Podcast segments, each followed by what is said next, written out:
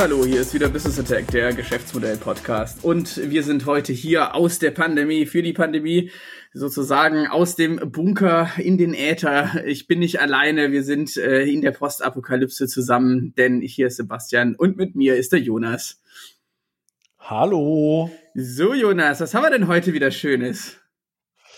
Heute haben wir unser beliebtes äh, Monatsformat, den Geschäftsmodell Talk, wo wir anhand aktueller Ereignisse, anhand aktueller Artikel und anhand aktueller Berichterstattung einige wenige ausgewählte Themen auf ihre Geschäftsmodellrelevanz abklopfen. Oh, das hast du aber jetzt schön gesagt. Hört sich A an wie aus einem Werbeprospekt und B, ich glaube, ein bis zwei HörerInnen sind jetzt restlos begeistert aktuell. Schön. Hast du gut gemacht, kriegst einen Keks oder so. So, wollen wir anfangen? Ja. Ich habe mir, wir, genau, wir haben wieder, jeder hat sich gerne, genau, jeder hat sich zwei Themen rausgesucht. Ähm, die sind mehr oder minder relevant, aber ist uns auch egal irgendwo, weil wir sind ja praktisch die Herren dieses kleinen Podcasts-Universums äh, in Hybris verbunden. Ich fange einfach mal an mit Apple ist auch in Hybris verbunden und hätte gern wieder mal mehr Marge. Sie bauen jetzt auch noch ihre eigenen Chips. Ähm, kurz zum Hintergrund. Bisher hatte ähm, Apple ja immer Chips von ARM verbaut und ähm, nee, von x68, das war AMD-Chips, right? Waren Intel. Intel, stimmt. Intel-Chips, AMD, alles dasselbe. Es waren auf jeden Fall keine Chips von ähm, Apple selber. Und das hat sich jetzt geändert. Da haben sie auch eine riesen äh, Tamtam-Show draus gemacht, wie es halt bei Apple so üblich ist. Und jetzt haben sie ihren eigenen Chip gebaut und ähm, wollen den jetzt natürlich überall reinknallen. Das äh, sagen sie natürlich wieder, dass es ganz viele tolle Vorteile hat, also dass sie äh, alles äh, dies, also im Endeffekt der Hauptvorteil, den es, glaube ich, gibt und der nicht zu leugnen ist, ist im Endeffekt, dass man Soft und Hardware besser verzahnen kann. Man ist äh, nicht mehr von den anderen Distributoren sozusagen abhängig und deren Architekturen. Ich glaube, im Grundsatz muss man auch nochmal dazu sagen, dass das ganze Thema Chip-Fertigung, Chip-Entwicklung und so weiter wirklich ein absolut krasses Hightech-Thema ist. Es gibt wenig Sachen, die, äh, glaube ich, so dermaßen physikalisch, elektrotechnisch problematisch sind. Die Aufzählung stimmt sogar so. Ähm, es ist einfach eine wahnsinnig wichtige Ressource und Wissen ist auch wirklich definitiv strategisches und kritisches Wissen. Deswegen, äh, man sieht ja auch an Huawei äh, und dem Chip-Ban, den, äh, der aus den USA kam, wie viel sowas in Bewegung setzen kann und welche Auswirkungen das haben kann. Ähm, ich würde allerdings sagen, der Hauptgrund, den Sie gerne äh, hätten oder dass Sie, den Sie damit verfolgen, ist eben Marge hochbringen durch vertikale Integration. Nämlich, dass Sie wirklich die komplette Lieferkette in der eigenen Hand haben. Was fällt dir denn dazu ein? Ja, du hast ja schon das Stichwort vertikale Inter Integration genannt. In den Wirtschaftswissenschaften, spricht man auch von der sogenannten Rückwärtsintegration oder Backward Integration. Das heißt, dass eine vorgelagerte Fertigungsstufe, in dem Fall die Chipfertigung, nachträglich ähm, wieder in das Unternehmen integriert wird, hier konkret durch einen M1-Chip. Und ja, du hast es schon angesprochen. Ich denke, das ist nicht nur ein reines Margenthema, sondern vor allen Dingen auch ein Kontrollthema. Das heißt, dass man tatsächlich die komplette Wertschöpfungskette kontrolliert. Was ja auch ein bisschen entgegen diesen langläufigen Meinungen entspricht, die lange Zeit natürlich für, vor allen Dingen für den Bereich Software gelten. Also lass andere für dich arbeiten und ähm, stelle sozusagen nur die, besetze nur die Kundenschnittstelle hier mit Apple auch immer noch als tief integriertes Hardwareunternehmen besetze tatsächlich auch sozusagen den Kern deines Produktes und die, der Chip ist der Kern des Produktes, mhm. definitiv. Ähm, das fanden wir, glaube ich, ganz interessant daran. Und äh, was, glaube ich, auch ganz interessant äh, an dieser Stelle ist, dass ähm, das ganze ja äh, nicht nur den Aspekt hat, dass jetzt die ähm, Rechenpower ähm, sozusagen wieder von, von Apple direkt kommt, sondern auch, dass das ganze Thema Innovationsentwicklung, insbesondere im Bereich AI und auch im Bereich äh, Verschlüsselung, also das Wertversprechen Verschlüsselung, mittlerweile ja auch nicht nur ein reines Software-Thema, sondern eben auch ein Hardware-Thema ist. Ja, genau. Und auch das ist in diesem Chip mit vorgesehen. Genau, also es wird ja immer mehr auch wieder zurück auf äh, aufs eigene äh, Gerät oder Device computed, also dass man da wirklich selber re rechnet. Ein Sicherheitschip ist auch drauf, beziehungsweise der soll dann integriert werden und gene genau eben auch spezielle AI-Chips, die ja nochmal anders rechnen als normale Prozessoren, um dann halt da einigermaßen effektiv zu sein. Ich glaube, es ist insofern, also es ist zwar schon wieder ein Apple-Thema, aber die machen einfach gerade viel. Ich glaube, es ist halt wirklich interessant, weil das würde kein Unternehmensberater, keine Unternehmensberaterin im normalen Fall äh, wahrscheinlich raten, weil es halt wirklich, es ist auf jeden Fall sehr kapitalintensiv, da zu forschen und da weiterzuentwickeln. Aber ich glaube halt, äh, das ist Apple diese, diese, ähm, den Aufwand ist es ihnen insofern wert, weil sie jetzt praktisch von Anfang bis Ende ihren eigenen goldenen Käfig kontrollieren, weil äh, ich glaube halt dadurch, ähm, also es ist ja noch nicht so ganz klar, was für Auswirkungen das dann wirklich praktisch hat, weil das ähm, das erste MacBook und so weiter, damit wird jetzt ausgeliefert. Die ersten Benchmarks sind draußen, also von der Rechenpower und von der Integration. Alles läuft besser, länger, schneller weiter. Das scheint soweit zu klappen. Ähm, es geht natürlich aber auch immer dran, dass ich dann die Software, die zwar schon auf Apple angepasst würde, nochmal anders anpassen muss und dass äh, das alles smooth läuft. Da weiß man jetzt noch nicht so ganz genau, wie, wie smooth das alles läuft, meines Wissensstandes. Ähm, ich glaube aber, das ist genau das. Ich kann nochmal viel besser diese diesen goldenen Käfig auflaufen. Ich kann halt dadurch, dass Software und Hardware zumindest im, im OS-Bereich, also Operation äh, System, äh, Operating System, so dermaßen schön aufeinander abgestimmt werden, weil ich alles Specs sozusagen kenne, bis, bis auf die kleinste, bis auf die Fertigung, dass das einfach nochmal deutlich runterläuft. Ich aber halt auch dadurch wirklich äh, auch so Sachen nochmal einbauen kann, verbessert, wie ich darf eigentlich gar nicht mehr oder ich kann eigentlich gar nicht mehr selber reparieren, sondern muss immer zum Apple-Händler und so weiter, weil ich komme ja nur über Apple überhaupt an diese Prozessoren oder an die äh, Specs und so weiter ran. Ich glaube, das ist auch ein Riesenthema, was man gerade noch nicht so sieht, ne? Ja, und ähm, weil du gerade gesagt hast, äh, wird kein Unternehmensberater raten. Naja, vor allen Dingen, weil der Unternehmensberater wahrscheinlich dann schon beim nächsten Mandat ist, äh, weil das ist eben ein absolutes äh, Longshot-Thema. Ähm, hier im Artikel auf T31 wird auch zitiert als Steve Jobs letzter Streich. Mhm. Und wie wir alle wissen, ist Steve Jobs äh, 2011 schon verstorben. Das heißt, auch damals gab es schon Pläne, sogenannt also Full Widget, also das heißt tatsächlich Apple so umzubauen, dass sie komplett jedes Element ihres Produktes selbst kontrollieren. Und da merkt man auch, ähm, was das heißt, äh, einen eigenen Halbleiter herzustellen, wie lange das tatsächlich dauert, auch an Entwicklungspower, um da wirklich äh, dahin zu kommen. Genau, ich glaube doch auch, äh, man könnte jetzt auch reinlesen, dass, weil damit verbunden ist eben auch die Ankündigung dass ähm, Apple die Chip-Produktion selber noch mal mehr in die USA verlegen will. Einfach weil man hat ja auch am Huawei-Beispiel, das wir ja auch schon mal besprochen hatten hier, gesehen, dass es eben auch zu einer geostrategischen Ressource wird, diese ganze Halbleiter-Chip-Fertigung. Ähm, die ist aktuell ja vor allem in Taiwan konzentriert, teilweise auch in China, aber vor allem Taiwan. Und die soll auch zurück wohl nach Arizona gebracht werden. Und das hat ziemlich sicher aus meiner Sicht auch damit zu tun, dass man eben eine strategische Sicherheit aufbauen will, weil ähm, Taiwan ist zwar aktuell noch unabhängig, aber man weiß ja immer nie so ganz, wie lang dies noch der Fall sein sollte, wenn China mal wirklich beschließen sollte, dass äh, das jetzt auch äh, lange genug ein Experiment war vor ihrer Küste und eben, dass man da ganz schnell in diese geopolitischen Strudel rein, ähm, reingezogen werden könnte. Ich glaube, das ist ein, auch wirklich nochmal ein maßgeblicher Punkt, den ich so noch nicht gelesen habe. Im Endeffekt wirklich Versicherung auch äh, durch, äh, sage ich mal, Homeshoring kann man ja eigentlich fast sagen. Genau. Und ähm, da vielleicht wirklich spannend auch äh, für die Zukunft zu sehen, um jetzt mal den Blick über Apple hinaus äh, zu weiten vielleicht auch und ähm, das ganze Thema auf einer generellen, ähm, ich sag mal mit einer ge generellen Geschäftsmodellrelevanz äh, noch zu unterfüttern.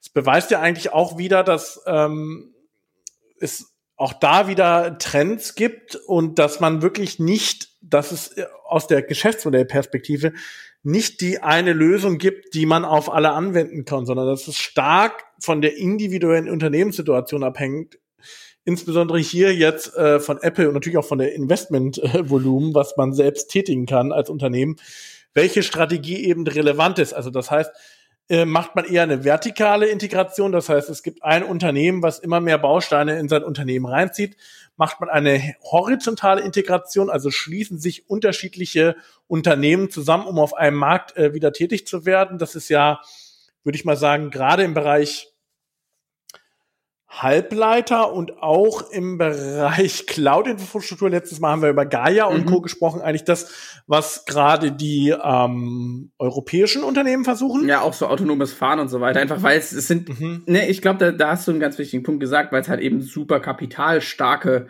oder investi investitionsfreudige, nötige Bereiche einfach sind. Da muss man einfach ziemlich viel Geld reinkippen Genau, und wenn das ein Unternehmen nicht leisten kann, dann äh, bleibt ja nichts anderes übrig, als horizontal äh, zu integrieren und sich dadurch halt einen eigenen äh, Markt zu schaffen. Ähm, geht natürlich immer alles nur bis zum gewissen Grad. Auch an dieser Stelle äh, bleibt natürlich das Thema Monopol natürlich nicht aus. Ne? Ja, genau. Goldener Käfig kann zum gewissen Grad irgendwann dann auch ein Monopol sein. Ja, das ist ein, ist ein ziemlich wichtiger Punkt eigentlich. Ich meine, sie würden halt immer sagen, ja, du kannst ja auch einfach ein anderes äh, Gerät deiner Wahl kaufen, aber irgendwann hört es dann halt auch auf, weil äh, ja, wenn ich ähm, so, wenn ich von, wenn ich wirklich alles in der Hand habe, wird es irgendwann auch schwer zu argumentieren, dass ich eben kein Monopol hätte.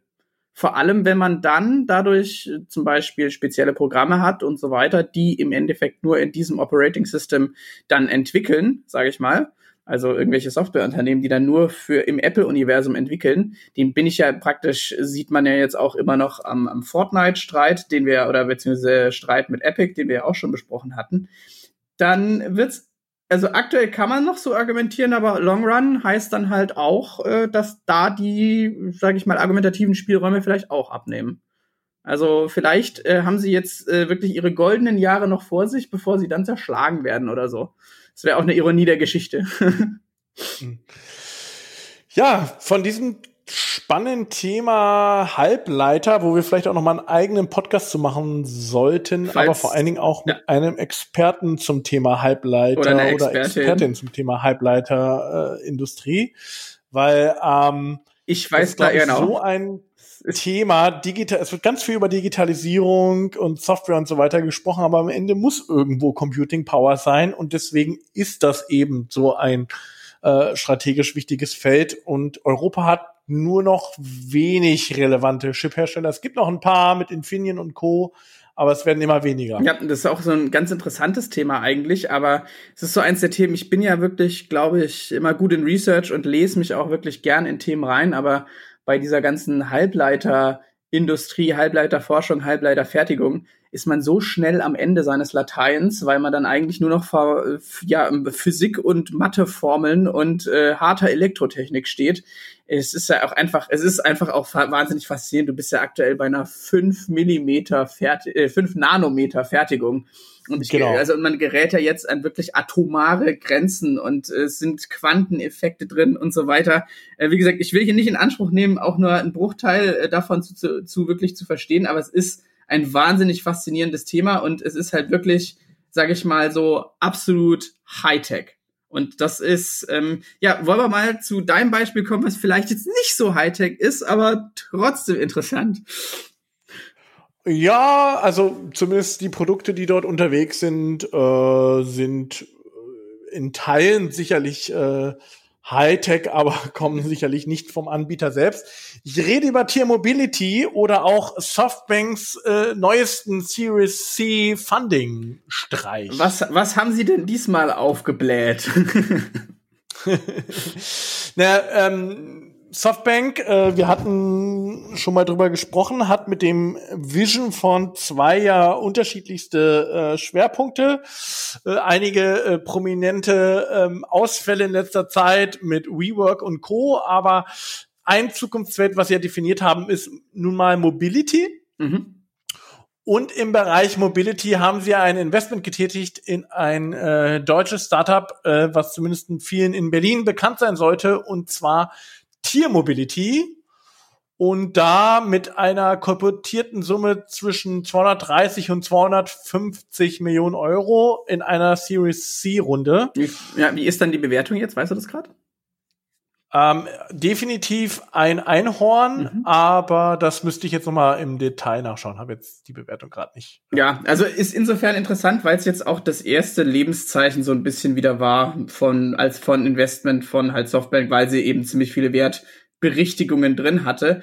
Äh, es ist ja auch nach wie vor immer noch die die Rolle von Softbank ist ja auch immer noch, äh, sage ich mal, mysteriös, weil eigentlich immer nur jeder im oder jede im äh, im, im Wasser stochern kann wie das jetzt ist, ob, also, weil es gibt halt wirklich sehr, sehr wenige Player, die in diesen Ticketgrößen einfach auch investieren. Und ähm, ich, mich persönlich hat's in, äh, wirklich überrascht, dass sie in Tier gehen und nicht äh, in schon bestehende, zumindest auch in der in, in US. Aber äh, ist, ist Tier Mobility auch in den USA tätig? Weißt du das gerade aus dem Kopf? Nein. Nein. Aktuell noch nicht. Okay, das finde ich interessant weil es gibt ja auch Bird oder wie sie alle heißen und äh, gab noch irgendwie so. Gut, da ist ja teilweise Softbank äh, auch schon investiert. okay. Ähm, so ja. ist das ja nicht. Ähm, das ist natürlich äh, schon der Fall, teilweise auch schon in, äh, ich glaube, Uber investiert. Bewertung 650 bis 700 Millionen Euro, also ein Einhorn sind sie noch nicht. Ja, ist aber auch, ja, oh, aber ist auch egal, es sind wirklich relevante Summen, vor allem für ein Startup aus Deutschland sogar, ne? Genau, und mit einem äh, starken deutschen Gründerteam und das auch da findet gerade eine äh, Integration statt. Uh, hatten wir uns eventuell im Vorgespräch äh, diese Brücken gebaut? Nein, auf keinen Fall. Das ist aber ein guter Einfall, Jonas. Also wer sich erinnert, ähm, mit der Legalisierung ähm, der E-Scooter vor, wann war das? Ziemlich genau einem, anderthalb Jahren ungefähr? Ja, ist alles so, äh, so vor Corona, da war, war a lifetime ago. Gab es ja den Boom der Scooterfirmen. Ja. Ähm, die äh, in einigen Ländern, USA und auch in einigen Teilen Südeuropas und so natürlich schon davor. Aber insbesondere in Deutschland ja erst mit der Zulassung äh, gab es natürlich einige Funding-Runden. Und eine der wenigen neben äh, Lime, äh, die noch übrig geblieben sind, ist eben Tier Mobility. Mhm. Und die gerade immer mehr Verkehrsträger auch in ihr Angebot integrieren. Also sie, äh, ja, sie äh, machen auch sozusagen eine vertikale Integration in die Breite. Nee, ist eine, ja, ja, doch, kann man vertikale Integration. Na, sie, äh, gerade würde man vielleicht einfach noch von einer Produkterweiterung sprechen. Ja. Ähm, weil, also dem einen oder anderen wird es aufgefallen sein, zumindest wenn er auf dem Berliner Markt unterwegs ist, ja schon die ähm, die Roller, also die die äh, ja E-Scooter und ihr Roller, so könnte man die vielleicht voneinander abgrenzen, von Coop Mobility übernommen. Mhm. Das läuft schon über Tier Mobility, werden längerfristig sicherlich auch noch mal sich den Bereich äh, Leihfahrräder anschauen und dort insbesondere natürlich den Bereich ähm, E-Bikes. E-Bikes. Ja. Äh, sehr nachvollziehbar, dass sie in den Bereich reingehen wollen und natürlich auch ähm, natürlich nicht nur in Berlin tätig sein sollen, sondern auch immer mehr natürlich auch noch auf ähm, andere Städte ihr äh, äh ihr Angebot erweitern wollen. Und ich fand das nur ganz interessant, weil ähm, es auch da natürlich stark äh, davon abhängt, wie lange man äh, durchhalten kann. Und wir hatten ja damals schon im Bereich dieser ja, Scooter-Diskussion, wie wir auch, äh, unseren Podcast gibt's ja jetzt doch auch schon eine ganz schöne Weile, wenn man so drüber nachdenkt. Ja? Wir hatten damals einen eigenen Podcast, auch eine Scooter-Diskussion. Und ähm, da haben wir ja auch gesagt, Winner takes it all. Ja ist ein typischer Winner-Takes-it-all-Markt. Und da fand ich ganz interessant, dass zumindest, äh, wir sind jetzt hier noch nicht bei Winner Takes It All, sondern es gibt ja noch äh, drei, vier Anbieter, aber nicht mehr äh, irgendwie sechs bis zehn wie damals. Und das fand ich schon ganz interessant, dass man diese Konsolidierung sieht. Ja, äh, vor allem jetzt. Ab, und ja, genau. Ich glaube, ab jetzt ist ja so die Phase eingetreten, die man wunderschön hat beobachten können bei äh, Lieferando gegen, wie hießen die anderen? äh, die, es gab die, die grünen und die, und die lilanen oder pinken. Lieferdienste, die dann äh, die jeweiligen Fedora. Genau, Fedora, Fedora, Fedora, die dann auch äh, jeweils äh, die Städte vollgepflastert haben mit Plakaten und dann äh, richtig der äh, Verdrängungswettbewerb beziehungsweise eben genau dieses äh, ja dieses dieser Effekt zu sehen ist, dass halt äh, dann auf einmal zwei relativ gleich starke ähm, ähm, finanziell ausgestattete Start-ups, Grown-ups, wie auch immer man sie dann benennt, eben die äh, versuchen dann dieses Monopol oder zumindest dieses regionale Monopol zu erringen. Und ich glaube, genau sowas kann man eigentlich fast auch hier erwarten, weil ähm, ich glaube nicht, dass sich die Investoren und Investorinnen damit zufrieden geben, dass man halt sagt, nö, wir koexistieren hier jetzt ganz nett. Also das äh, gibt's ja eher weniger. Ja, und äh, wir, wir haben wirklich das Oberthema vertikale Integration. Es gibt nämlich auch unterschiedliche Strategien jetzt, wie die einzelnen Anbieter dort vorgehen. Tier Mobility möchte eine eigene Mobilitätsplattform bauen, wobei zum Beispiel ein äh, Konkurrent äh, von ihnen, Voy, sich FreeNow angeschlossen hat. Okay. In ihrem Angebot. Das ist ganz, ganz interessant. Also, ob man, äh, das fand ich auch nochmal interessant aus, aus der reinen Plattformökonomie-Brille mhm. und auch dort wieder. Ähm, bin ich stark genug, ja, auch finanzstark genug, um eine eigene Plattform aufzubauen oder muss ich mich oder äh, ist es auch für mich strategisch sinnvoll, mich äh, ähm, sozusagen einer bestehenden äh, Plattform anzuschließen. Auch als Unternehmen interessant, weil ganz viele Unternehmen, das war insbesondere im deutschen Mittelstand so vor zwei, drei Jahren ein Riesenthema. Wir brauchen eine Plattform. Ja, ja. Falls du dich erinnerst, in dieser ganzen Digitalisierungsbubble eine riesengroße Diskussion. Und ähm, auch da ganz interessant, wer dann am Ende übrig bleibt und wo was integriert wird. Und deswegen fand ich auch das ein extrem spannendes Beispiel. Ähm, ja, wir, wir, ja, wir können halt wie immer, man will es eigentlich gar nicht mehr sagen, aber da bist halt immer wieder auch hier im Henne-Ei-Problem. Ich persönlich würde jetzt, wenn ich drüber nachdenke, macht es Sinn, jetzt auch noch eine eigene Mobilitätsplattform mit Tier, würde ich sagen, ja, nee, nicht so intelligent, weil es geht dann im Endeffekt wieder um, nehme ich jetzt es ist dann halt just another App. Kann ich machen, nervt aber dann auch wieder. Also ich, ja, also ich finde, sich dann in andere schon bestehende Plattformen zu integrieren, wahrscheinlich rein bauchgefühlsmäßig die bessere Entscheidung, auch aus einer Geschäftsmodellebene weil ich halt eben nicht. Ja, aber man besitzt, man besetzt halt die ähm, Kundenschnittstelle dann nicht mehr. Ja, das, das stimmt, aber äh, auf der anderen Seite bin ich halt trotzdem immer noch austauschbar mit dem Produkt. Das ist halt einfach es sind halt dann doch nur im Endeffekt physikalische Geräte, die ich da habe sozusagen. Also ich benutze, ich stelle ja etwas bereit, um das dann äh, physikalisch an andere auszuleihen. Und äh, irgendwo müssen sich auch noch Leute immer reinsetzen. Deswegen finde ich das da halt nicht so wichtig. Ich kann ja alles voll branden und voll klatschen glaube halt auch da sind wir wieder so, warum gibt sowas, äh, ich meine, das wird ja versucht mit äh, hier Yelby und so, aber warum wird sowas nicht ne, stärker genutzt? Das verstehe ich nach wie vor nicht. Also, oder warum stellt man das nicht von staatlicher Seite einfach mal zur Verfügung oder noch besser regionaler Seite oder was weiß ich. Wieder, aber wer wieder an, äh, gleitet, in, mhm. gleitet über in fast so ein eigenes Thema wieder, ne? Ja, und äh, es gibt sicherlich gerade in dieser Hardware-Branche natürlich auch noch den Bereich der horizontalen äh, Integration, weil auch da wieder äh, strategisches Thema von Tier. Mhm. Anders als alle anderen Anbieter setzen auf ein Austauschsystem von Batterien. Mhm. Das heißt, ähm, möchten genau eben ähm, die ja, die, die Roller, die müssen nirgendwo hingefahren werden, sondern es wird quasi Battery, es werden quasi Battery Packs ausgefahren mhm. und direkt äh, vor Ort gewechselt. Und das ist auch wieder ein anderer strategischer Ansatz als Austauschsysteme. Ja. Und auch da gibt's natürlich, ähm, oh Wunder, natürlich eine starke horizontale Integration dann zu der allgemeinen ähm, Elektromobilität. Weil auch da bin ich ja noch mal gespannt, was in Zukunft geschieht. Aktuell wird ja klar auf eine Ladeinfrastruktur gesetzt, aber historisch gesehen ähm, gab es natürlich auch in der, ich sag mal, größeren Elektromobilität äh, natürlich schon auch äh, Ansätze, auch da über Austauschsysteme zu sprechen. Aber das bleibt zu beobachten. Aber nichtsdestotrotz äh, spannend, fand ich insbesondere auch spannend, weil es halt hier mal um europäisches oder auch konkret um deutsches Startup geht. Genau, äh, apropos deutsches Thema, so ein bisschen ist es es ja auch, weil Horst Seehofer äh, macht mal wieder äh, beschissene Sachen.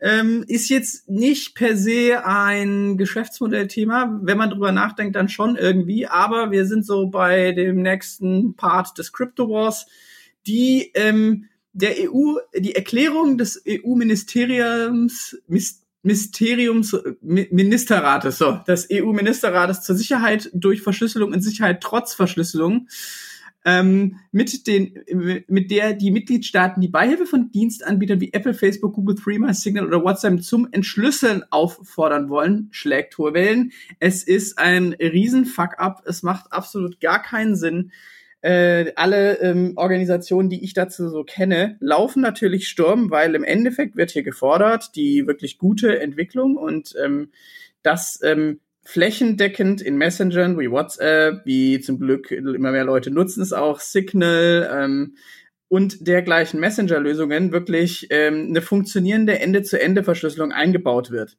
Im Sinne also nur der ähm, das Empfängergerät und das ähm, Gerät, äh, von dem es gesendet wurde, können überhaupt ähm, die Information, die gesendet wurde, entschlüsseln das ist durch Signal-Protokoll nochmal gut angepusht worden. Das ist Open Source, das kann jeder benutzen, wird auch von WhatsApp benutzt. Und das finden die Sicherheitsbehörden natürlich irgendwie doof, weil sie können ja nicht irgendwie draufschauen, dass man bisher auch das Ganze ganz gut machen kann, vor allem durch Metadaten. Ne? Wer hat uns verraten? Metadaten, weil darum geht's eigentlich. Das reicht auch völlig aus. Es ist im Endeffekt wieder so eine absolut bescheuerte Allmachtsfantasie von Sicherheitsbehörden, die aber auch halt eine Geschäftsmodellrelevanz hat, weil es ist, geht ja immer auch auf ein nicht vielleicht explizit genanntes, außer bei so, sage ich mal, ähm, äh, Unternehmen, die sich genau auf sichere Kommunikation spezialisiert haben, aber äh, zumindest oftmals auch implizit mitgemeinten äh, Vertrauen in die Technologie überhaupt. Und das ist halt einfach, es ist, es macht, es macht einen äh, äh, es macht den Kopf kaputt so ein bisschen auch, weil es gibt, es wird dann immer gesagt, ja, wir, äh, wir machen das so, dass es trotzdem funktioniert. Es kann halt nicht funktionieren, wenn man sich die Technologie anschaut. Es gibt einfach nur äh, entweder ich verschlüssel oder ich habe halt eine kaputte Verschlüsselung, dann kann ich es auch lassen so ein bisschen. So. Ah. Ja, also Backdoor ja oder nein. Ja. Und äh, äh, wenn man eine einführt, dann ist das schon fast das Ende der End-to-End-Verschlüsselung. Ja. Oder nicht nur fast, sondern ist es. Mhm. Ähm, ja, ist ganz interessant, weil ähm, gerade durch den angesprochenen, hatten wir, glaube ich, auch schon mal im Podcast gesagt, ähm, durch die angesprochene äh, Signal End-to-End-Verschlüsselung haben ja mit einem Schlag plötzlich eine Milliarde Menschen äh, Devices genutzt mit End-to-End-Verschlüsselung, mhm. insbesondere auch durch die Integration in WhatsApp. Das war natürlich nochmal ein echt, echter Push. Mhm. Und ähm, hat natürlich auch insofern, ähm, ich sag mal, was die Überwachung des Kommunikationsverhaltens war, das natürlich auch ein absoluter Gamechanger. Ist auch nicht so wirklich, weil wie gesagt, es geht ja ähm, ähm, hier Linus Neumann haben in einer Folge dazu gesagt, die können wir auch verlinken hier äh, Logbuch Netzpolitik genau zu dem Thema wunderbar. Äh, wenn wenn die Informationen so wertvoll wären für den Facebook-Konzern, dann hätten sie die ähm, Verschlüsselung nicht eingeführt.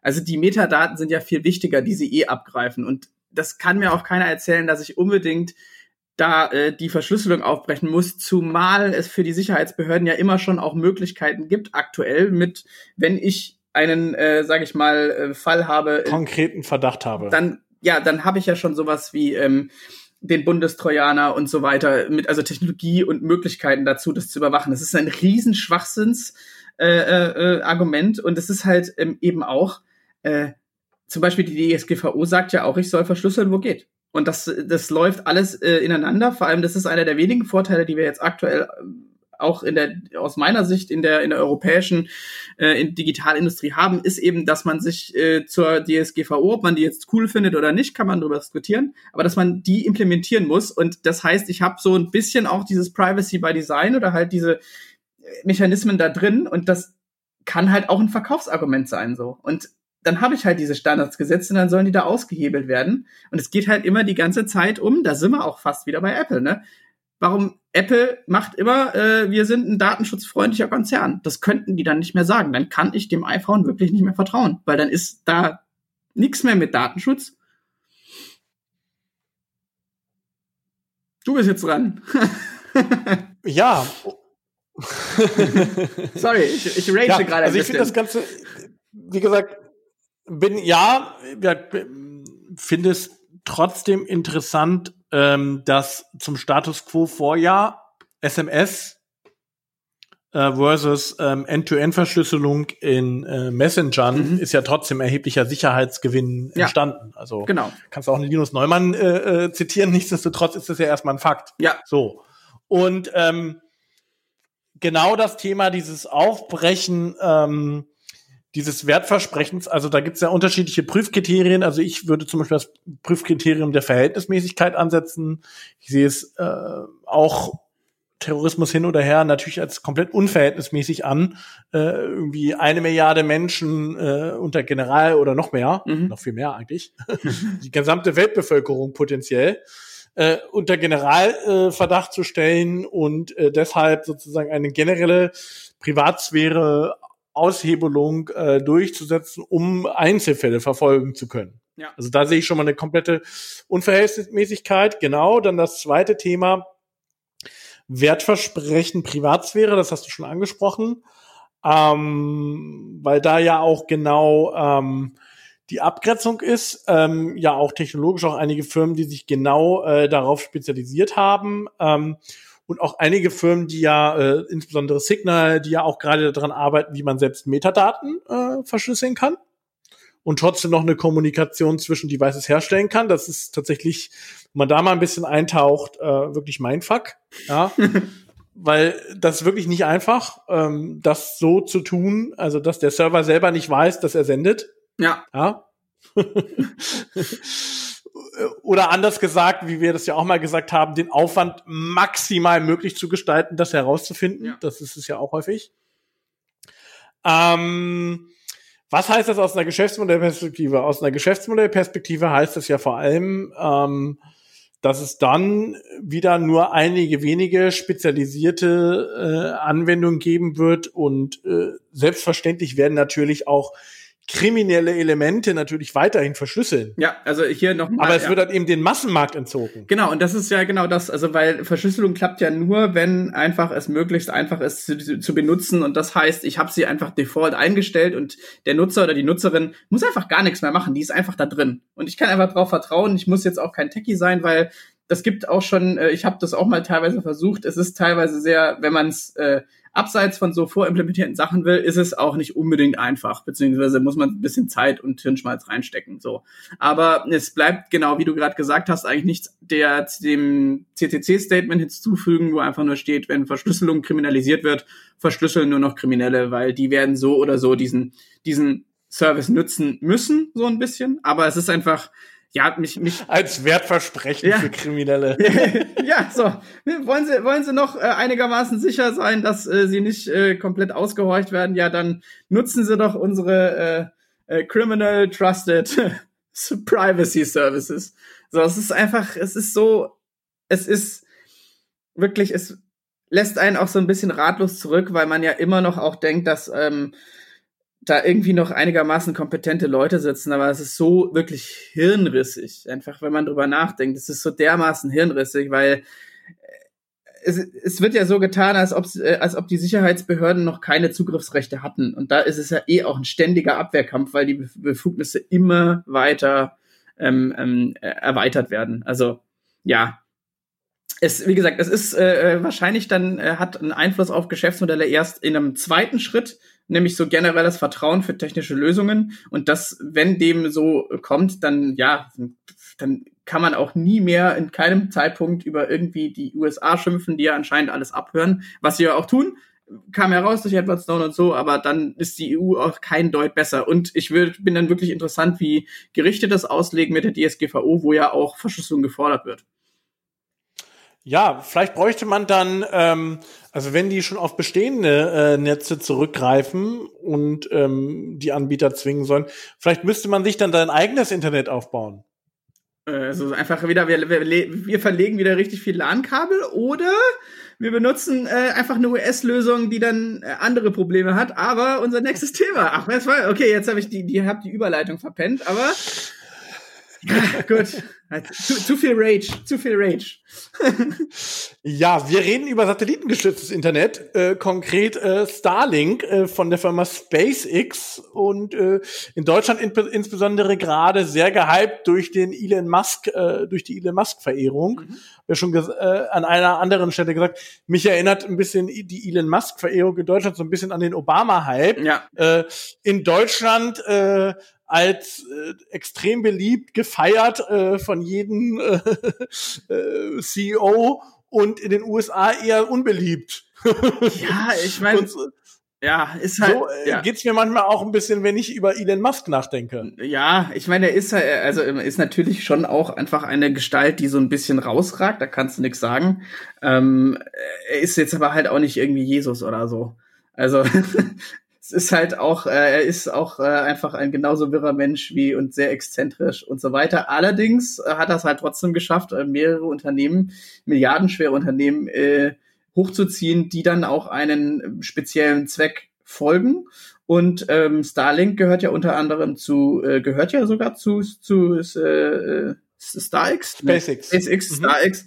Und ähm, naja, er hat einfach mal ein eigenes Raketenprogramm hochgezogen, eben auch mit ähm, der Dragon-Kapsel, die jetzt äh, als neues Transportmittel für Astronauten und Astronautinnen eingesetzt wird. Also das ist alles cool, aber willst du mal kurz die Idee nochmal skizzieren, damit, falls man davon noch nichts gehört hat? Weil Satellitenfernsehen, äh, Satellitenfernsehen, Satellitenfernsehen gibt's auch, ja, aber Satelliteninternet gibt's ja auch schon, ist nur halt relativ mhm. teuer und mit wenig Bandbreite bisher so. Genau. Die Idee ist natürlich, ähm, so wie auch GPS funktioniert ähm, und auch wie alles mögliche andere zu, äh, funktioniert, ist ähm, über äh, äh, sogenannte eine gewisse Anzahl an Mikrosatelliten in der Umlaufbahn und dann natürlich ähm, die Daten werden natürlich ermittelt dann durch die unterschiedlichen Abstände zu den Satelliten, also konkretes Empfänger und Sender. Also ähm, ich könnte jetzt da die äh, technischen Details abtauchen. Ganz grob muss man sich das so vorstellen, dass äh, die Geschwindigkeit stark davon abhängig, wie viele Satelliten äh, am in unserer Umlaufbahn aktiv sind, wie diese Satelliten untereinander Daten verschicken können und wie diese Entfernungen sich untereinander gestalten. Davon ist extrem abhängig, wie äh, schnell Starlink ist und sind ja, glaube ich, schon über 70 äh, Satelliten jetzt im All. Langfristig soll das ja mindestens das Zehnfache werden. Ja, ist, äh, waren das nicht auch irgendwie bis 30.000 oder so? Also wirklich eine massive mhm. Menge. Ist natürlich cool, wenn man dann auch so ein eigenes Raketenunternehmen hat und sowas hochziehen kann. Ähm, Im Endeffekt ist das Wertversprechen ja schnelles Internet überall, ohne irgend, irgendwelche Infrastruktur, braucht nur einen Empfänger. Also. Genau. Ähm, insbesondere auch da natürlich in Regionen, wo es gerade mit der klassischen Infrastruktur schwierig ist. Das ist sicherlich so der, der Go-To für den ersten Schritt. Also Deutschland. Man da zum Beispiel Brandenburg. Und äh, selbstverständlich natürlich auch für Regionen, die ja dann auch mal so ein bisschen vergessen werden, Afrika und Co., wo ja Google auch mit so eine kleine Internet, Region mit Internetballons und so weiter äh, experimentiert. Ja, vor allen Dingen Afrika, das ist eine vollkommen Verallgemeinerung, hängt natürlich extrem von der Region ab. Der afrikanische Kontinent, aber es kann ja auch äh, Sachen ja. sein, wo man jetzt erstmal nicht so dran denkt, aber ich denke da halt wahrscheinlich an Internet an jeder Gießkanne. Ja, erstens auch das, aber halt zum Beispiel, du musst ja nur mal an Australien denken. Ich glaube auch nicht, dass das da so geil teilweise ausgebaut ist. Es geht ja einfach irgendwo Flächenländer, irgendwo ländlich ja, und leider halt auch sowas wie Brandenburg. Ne? Also es ist halt einfach eine Lösung für, äh, weil ich weiß jetzt zum Beispiel nicht, auf dem afrikanischen Kontinent gibt es natürlich auch Länder, die äh, relativ fort, äh, einfach fortschrittlich auch sind, aber es gibt natürlich, natürlich. auch da, ist eine Preispunktgeschichte ist es ja dann leider immer noch in einem global existierenden Kapitalismus so. ja, also 99 Dollar für 250 Megabyte ist jetzt auch noch nicht und eine gewissen Gigabyte-Beschränkung ist jetzt auch noch nicht ein Einstiegspreis, wo ich jetzt sagen würde, ich würde sofort meinen äh, Kabelanbieter kündigen mhm. und auf Starlink umschalten. Ja. Aber äh, wir reden da, da ja vor allen Dingen auch für die Ermöglichung von Geschäftsmodellen eben global in, an jedem äh, Punkt der Erde, vielleicht auch äh, bald mal wieder aus steuerrechtlichen Gründen auf irgendwelchen Südseeinseln mit äh, vernünftigem Internet. Ja, äh, um mal hier äh, ganz wirre Theorien aufzustellen. Ja, nee, aber ich glaube, das, das Interessante an der ganzen Sache aus einer Geschäftsmodellperspektive ist ja auch da, dass im Endeffekt das so ein klassisches äh, Move Fast and Break Things Gedöns ist, weil ich schalte ja damit auch komplett wieder die normalen Anbieter für Internet aus. Alles, was wirklich in dem Fall erdgebunden ist, schalte ich ja aus. Natürlich werde ich da Probleme haben, aber ich äh, umgehe alle klassischen Kabelanbieter, alle klassischen ähm, Firmen, die sich um Internet ähm, ähm, bemühen. Und das kann natürlich auch dann wiederum sein, dass ich dadurch halt äh, ja sogar ähm, staatliche Restriktionen umgehen kann. Das ist ja auch, was man, glaube ich, relativ wenig bedenkt. Wie ist denn da der Fall eigentlich im Internet? Kann ich das dann ausschalten? Kann ich das nicht ausschalten? Also es ist, es ist insofern, glaube ich, ganz interessant, weil wir da weltraumrechtliche Fragen haben werden, über die man sich jetzt bisher noch nicht so viele Gedanken gemacht hat. Ja, also das zum einen, ich denke, auch da wird es natürlich in irgendeiner Form, würden natürlich auch wieder versuchen, Regierungen auch natürlich auf den äh, Weltraum versuchen, äh, bestehende Gesetze anzuwenden. Und da gibt es ja auch schon Initiativen, mhm. äh, die sich damit beschäftigen. Ähm, also vor allen Dingen, wenn man sich, also wir fanden es halt auch spannend, darüber zu reden, wenn man sich vor allen Dingen die Ambitionen anguckt, mhm. die Starlink hat. Die sind ja gewaltig. Ja. ja, also was sie tatsächlich mit erreichen wollen, auch ähm, Richtung Latenz beispielsweise. Wir haben ja jetzt ja hier nur über äh, sozusagen Download- und Upload-Geschwindigkeiten geredet, aber Latenz ist ja mindestens genauso wichtig. Das ist ja auch immer das Kernargument für 5G. Mhm. Ähm, und das zweite, äh, was ich ganz interessant fand in dem äh, Zusammenhang, auch wieder das Thema Integration, weil eigenes Internet, äh, dann potenziell längerfristig mit einem anderen Unternehmensteil eine eigene Automobilflotte, mhm. ähm, also Tesla ja. konkret, und äh, dadurch äh, sozusagen auch gewisse Devices, sozusagen Abnehmergeräte ja. äh, für Internet und dann längerfristig natürlich auch unabhängiges Netz für autonomes Fahren. Mhm. Auch total interessant. Ähm, und auch da reden wir natürlich äh, über, ich sag mal, einen visionären Unternehmer, der an einer maximalen vertikalen Integration arbeitet. Ja, ist ja praktisch globale Integration. Also mhm.